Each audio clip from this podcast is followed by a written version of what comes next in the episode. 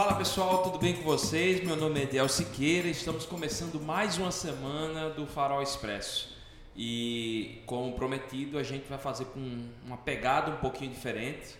A gente não vai ah, precisamente falar sobre o tema do último domingo, então de qualquer maneira eu peço para que você assista, mesmo você que está chegando agora, ah, chegou aqui, apareceu lá nas suas indicações no, no, no, YouTube ou até nas suas indicações de feed de podcast.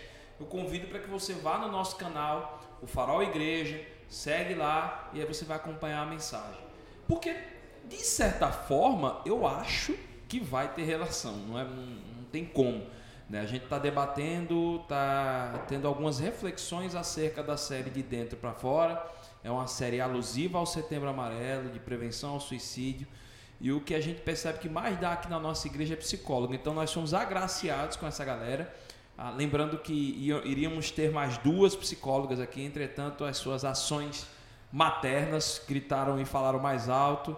Ah, agora, aos 47 segundo tempo, e temos a única que ainda não é mãe, mas está se preparando para casar. Então já já será mãe.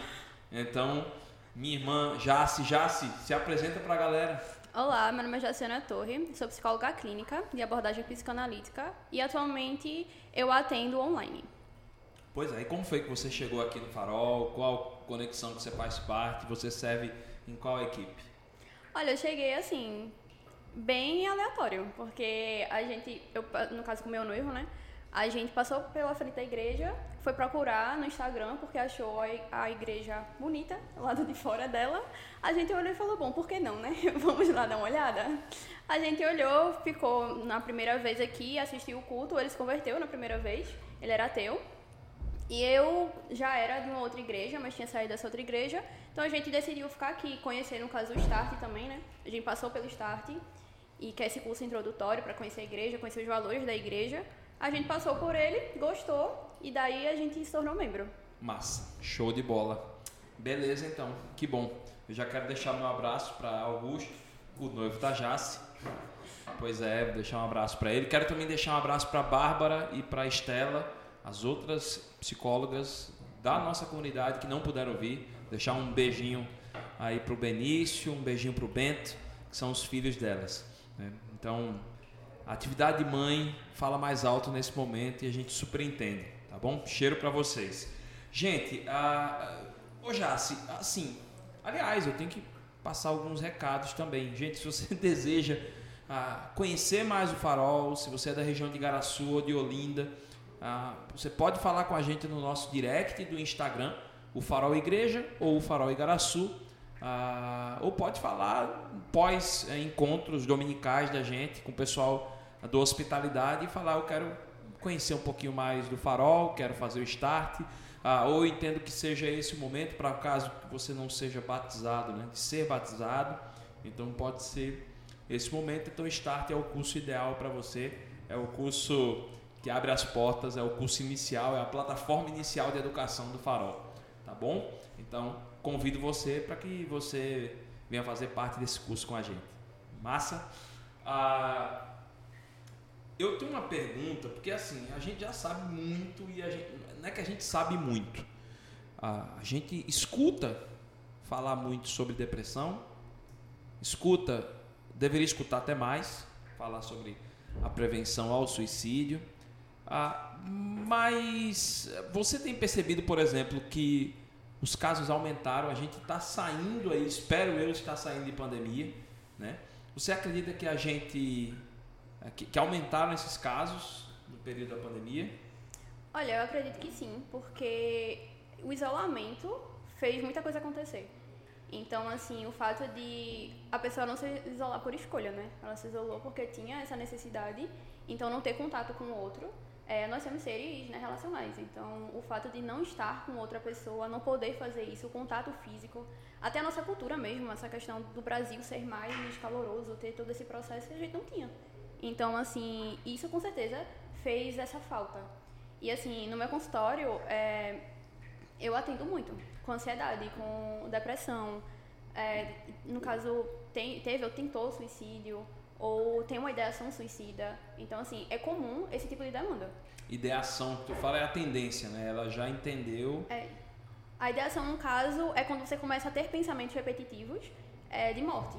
Então, assim, é diferente. É, como posso dizer? A questão da ideação em si é justamente isso, é esse pensamento. Você começa a pensar de, poxa, eu poderia me matar, eu poderia, é, sei lá, deixa eu pensar de tal jeito, Pensou de tal na outro possibilidade jeito. de ir É. com uma certa Ou frequência. pelo menos essa questão do, do querer mesmo. Às vezes a pessoa não pensa na forma, mas ela começa a pensar é, nessa vontade. Uhum. Então, quando isso começa a ter um lugar no coração, digamos assim, isso a gente chama de ideação suicida, é a questão do pensamento dessa sensação também. Então, assim, isso é comum e, ao contrário do que se pensa em relação ao suicídio, de não vamos falar sobre isso porque não podemos, vamos ter todo esse processo de. Obviamente, é necessário ter um cuidado de como que você vai falar sobre o suicídio, mas a ideia de falar sobre ele é interessante. Quando alguns pacientes meus chegam e dizem: Olha, eu pensei sobre isso. Ok, você pensou como? Você tem acesso a isso dentro de casa? Isso é importante, porque. Acesso a isso, no caso, ferramentas que possam Isso. proporcionar. Isso. Porque se ele passou, se ele pensou de uma forma tal e ele tem essa forma, então eu preciso saber se ele tem acesso a isso. Ter uma vontade é uma coisa, a ideação. Você colocar em prática já é a tentativa. Então, Uhum. se você conversa enquanto ainda está na ideação, tem essa possibilidade de parar. Então, eu tenho eh, pacientes que estão em um estado de depressão e têm ideação suicida. Eu converso com eles sobre isso, há um acompanhamento, há um processo de terapia e alguns chegam a não ter. Então, assim, quanto mais você conversa, você ter esse espaço na psicoterapia, isso vai como se a energia fosse diminuindo. Se você Uhum. fala sobre isso, fala sobre o que lhe angustia, a tendência é isso diminuir.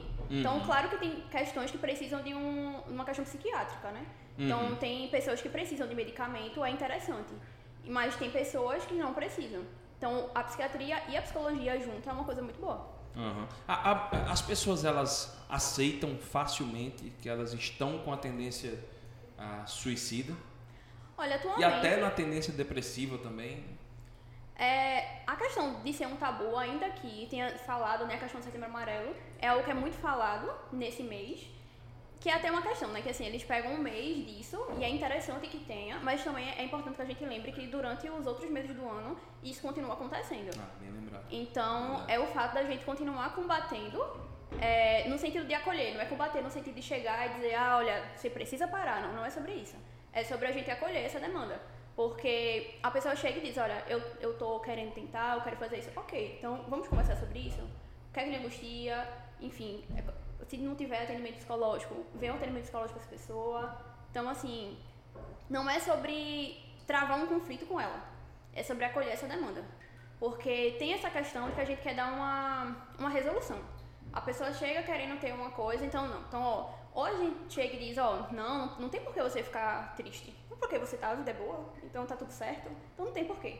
Então tem esse processo. Ou esse processo de tentar resolver, não, mas faz isso, faz aquilo. Aquela angústia, ela não vai passar numa resolução. É um acompanhamento terapêutico. É um processo que ela precisa de um Porque acolhimento. se ela fosse uma resolução, ela era mais, mais fácil de, de ser resolvida, né? Ou ela mesma podia chegar e dizer, ó, não tô querendo mais. Poxa, pensei em morrer, não quero mais morrer. Pronto. Ir embora. Não é sobre isso. É sobre um acolhimento. É necessário que você tenha, inclusive, validar os próprios sentimentos também.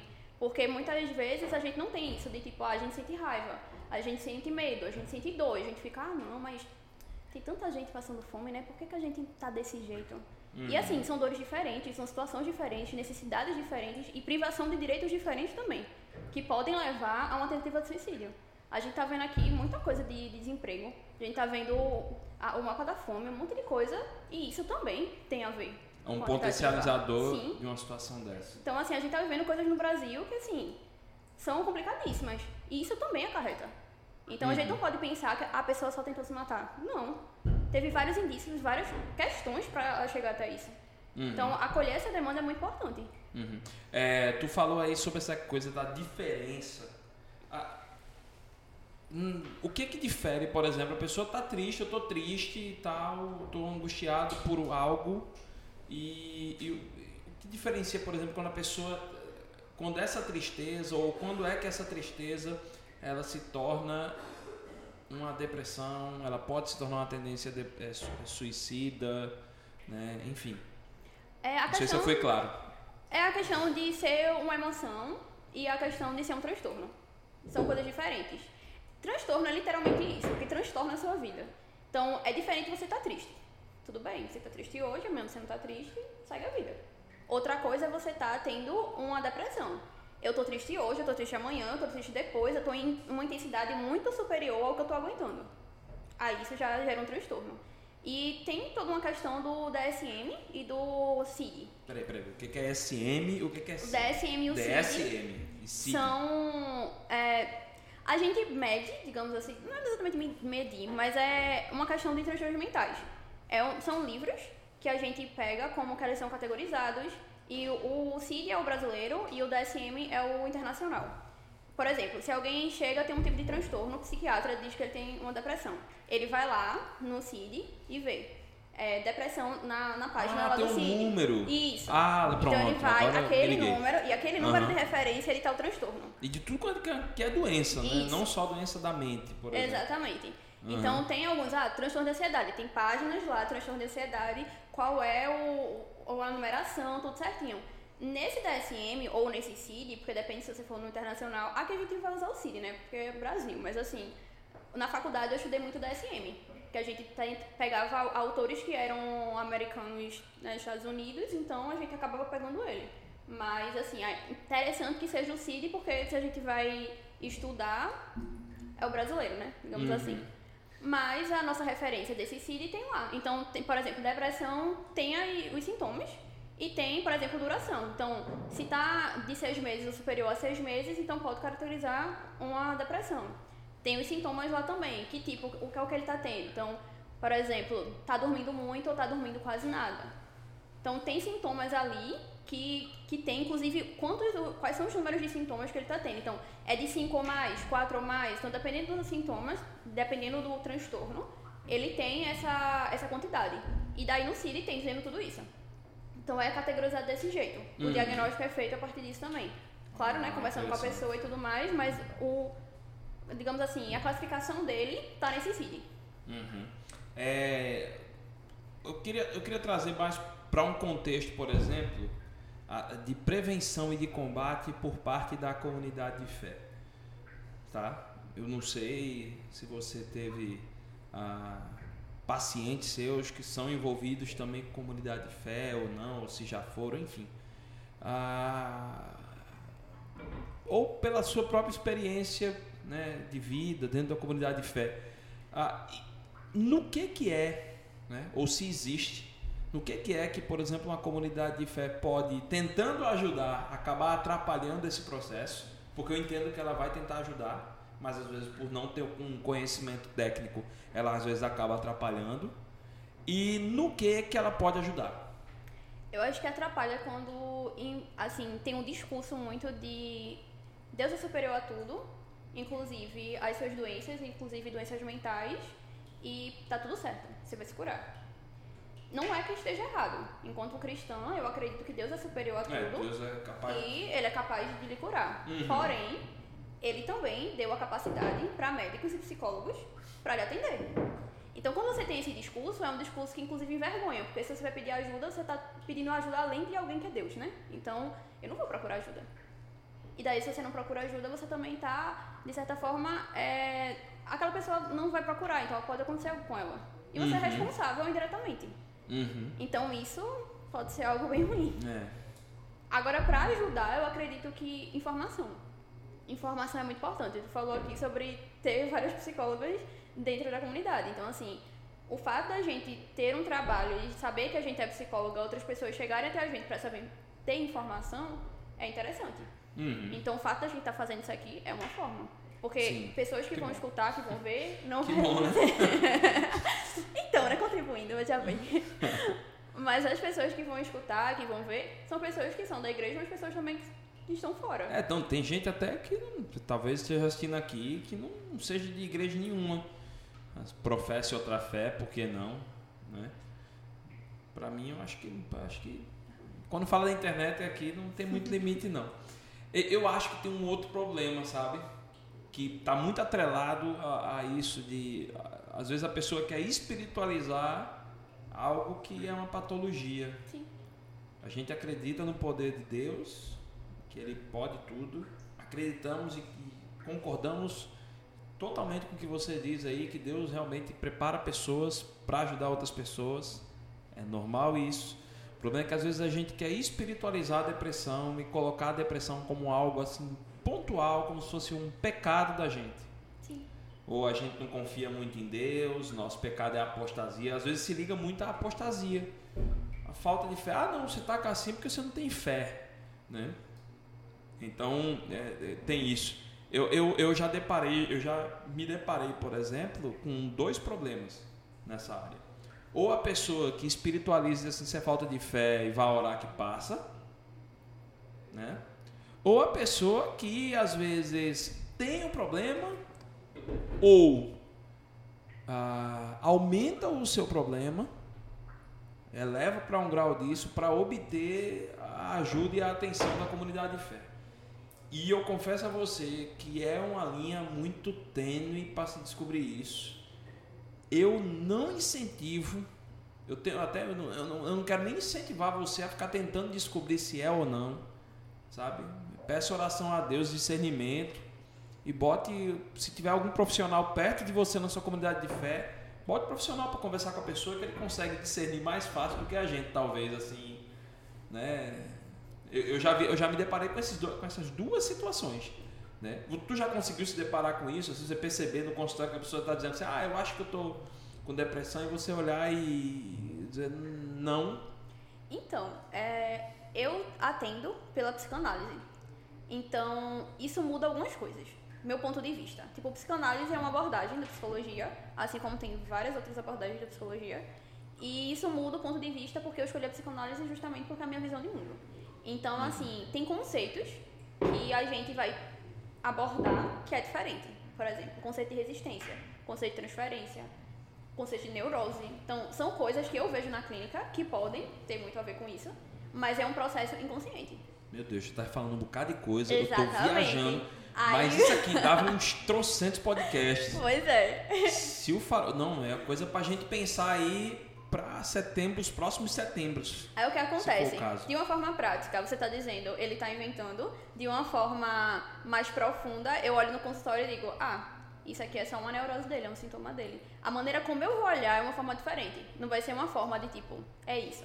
O conceito que eu tenho dentro da psicanálise é olhar isso aqui através do inconsciente. Peraí, deixa eu ver se eu entendi. Então, para o tipo de pessoa nesse perfil, não seria mais talvez dentro da psicanálise uma depressão, em si uma neurose. Já seria um outro Pode problema. Ser. Não, estou falando assim, hipoteticamente, tá? Seria, né, se fosse um quadro, assim, vamos supor que, beleza, não é depressão, mas é um outro problema. Pode ser um outro transtorno, do mesmo jeito que também, é, dentro dessa questão do cílio que eu te falei, pode ser que tenha sintomas ali que tenha, porque depressão tem vários níveis, então pode ser que ela esteja dentro de um processo depressivo, mas pode ser que essa tristeza profunda seja uma melancolia, seja um, um outro processo. E daí tem tipos de neurose, tem tipos de, de sintomas que são esses comportamentos, uhum. só que aí dentro desse processo inconsciente. Então, uhum. assim, é muito difícil alguém chegar e alguém que não tem acesso à psicologia desse modo, chegar e dizer, ah, isso aqui, ele dentro do inconsciente dele, ele quis dizer isso, mas ele fez isso. É o tipo uhum. de coisa que, assim, uhum. a gente viaja, entendeu? Mas, assim, para alguém chegar e dizer, ó, oh, é isso, é inconsciente, Uhum. Então, é aquele processo do, ah, só Freud explica. Porque ele vem inconscientemente, né? A ideia dele é trazer isso à tona. Então, ah, eu mexo a perna desse jeito. Por que, que eu mexo a perna desse jeito? Então, aí eu tenho medo de tal coisa. Por que, que você tem medo de tal coisa? Então, assim, se na sua cabeça, assim, ele tá fingindo, mas aí, será que ele tá fingindo mesmo? Será uhum. que a uhum. demanda dele, o... Porque, assim, todo excesso esconde uma falta. Então, que falta é essa que ele tem? Uhum. Então, entra nesse processo de, dentro de uma terapia, entender que falta é essa. Por que, que ele está colocando esse sintoma dele desse jeito? Se ele está colocando aí, tem uma falta. Então, que falta é essa? Por que, que ele está. É, o comportamento dele está indo nisso, mas o sentimento dele está mostrando outra coisa. Talvez ele, ele nem queira mostrar desse jeito. Uhum. Talvez essa, essa, dramatização seja uma forma. Ai, desculpa. Uma forma de neurose, sendo que é, é dentro de um processo que ele está vivendo ali que nem ele sabe. Sim. É, eu falei sobre o fator, por exemplo, comunidade de fé, mas eu vou num, num núcleo ainda mais próximo da, do indivíduo, do paciente, da pessoa que está sofrendo dessa patologia, a família. Onde entra a família? No, qual é o papel da família? Deve ser o da família. é, no auxílio a essa pessoa. Porque às vezes é, a pessoa, eu percebo também que em alguns casos a pessoa até encontra um inimigo maior, em alguns casos parece que é dentro de casa, né? né? Parece que, ah, é frescura isso aí, deixa de coisa, menino, né? Então, é, a família, nesse caso, o que é que ela pode contribuir? É o de sempre, acolher. Acolher é a coisa mais fácil, é aquela questão do, poxa, Jesus deixou pra gente amar o outro, sabe? Então, assim, como é que você pode amar o outro hoje? Se a pessoa tá dizendo eu tô triste, ok, acolha essa tristeza dela, poxa, olha, eu tô triste. O que é que eu posso, tem uma coisa que eu posso lhe ajudar? É o básico. Não tem, não tem tanto o que fazer no sentido de você tem que fazer uma revolução na vida da pessoa. Mostrar que tá ali. Porque muita coisa, assim, a gente tem uma primeira forma de, de sociedade é a nossa família. Nossos traumas estão muito dentro da família. O que realmente mais tem é problema dado pela família. Tem coisa que foi seu pai, sua mãe, seus avós que fizeram você acreditar de tal forma porque eles acreditaram de tal forma e daí você acaba tendo certas questões. Ah, eu tenho medo de tal coisa, mas tu já passou por algum trauma desse? Não, desde pequeno a mãe tá dizendo que não, faça não, faça não, seriam, pronto, não seriam vai. crenças limitantes, no caso. Sim, Contribuição isso é da TCC. É, Renata fez uns, uns negócios aí, né? Como, como que é o negócio aí, irmão? PNL, essas coisas aí. Ela fala, as crenças limitantes, quando eu dou essa, eu tô rindo demais, amanhã eu vou me lascar. Ela, isso é crença limitante. e, ah, né? Tô rindo demais hoje, aí no outro dia eu disse, acho que eu vou ter uma raiva, né? Isso aí é a crença limitante. né? Pronto. Interessante. Entra nesse processo. Uhum. Ah, por fim, assim, ah, o que, que você indicaria hoje para a pessoa que está assistindo ou ouvindo, para a pessoa que quer se informar mais sobre essa problemática, esses tipos de patologia? O que, que você indicaria, eh, ou na internet, ou de livro, ou de filme, documentário, que possa ajudar essas pessoas, o, o cidadão comum que não é psicólogo? Eu acho não que psicólogo não seja comum, mas assim, pessoa que não tem, um leigo, tipo eu, um leigo. Assim, o que você indica? Ah, Edia, eu acho que é interessante tu partir daqui. Eu acho que a primeira coisa, é, se for voltada para essa questão do suicídio, é dar uma olhada no site do CVV, que é o Centro de Valorização da Vida. Porque eles têm algumas pesquisas e eles falam sobre o suicídio de uma forma é, muito ampla e de uma forma muito acessível.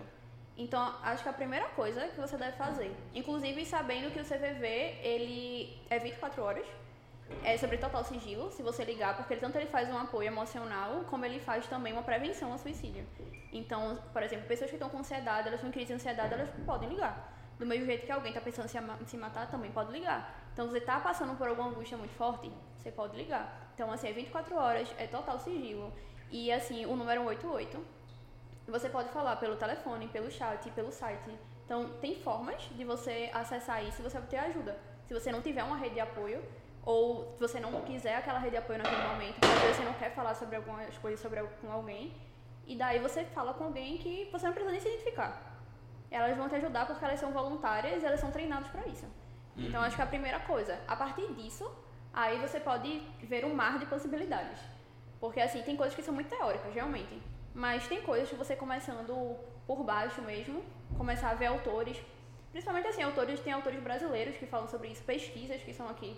Acho que, inclusive, pesquisas é importante, porque na internet tem muita coisa, né? E daí, quando você. Ah, mas tem não sei quantos por cento que aconteceu tal coisa. Tá, mas baseado em quê? Então, é interessante você dar uma olhada Doutor Google não rola. aí. Exatamente. Tem, tem, por exemplo, o Cielo, tem algumas outras plataformas que são de artigos, que, porque assim, a gente tem um, às vezes uma coisa de que artigo é muito sobre a vida acadêmica, sendo que artigo é pro povo. É o pro povo se informar. Se você não se, não se informa, você acaba também é, pecando por ignorância, no sentido da, de, poxa, eu não sei o que está acontecendo, né? Sendo que tem acesso a isso. Então, assim, procurar um artigo que você é, se identifique mais no sentido de tem artigos que são mais interessantes, mais no contexto brasileiro mesmo, de entender sobre transtornos mentais, sobre saúde mental, sobre políticas públicas, sobre o que está acontecendo até pós-pandemia, pós entre aspas, né? A gente É. ainda está dentro da pandemia. É.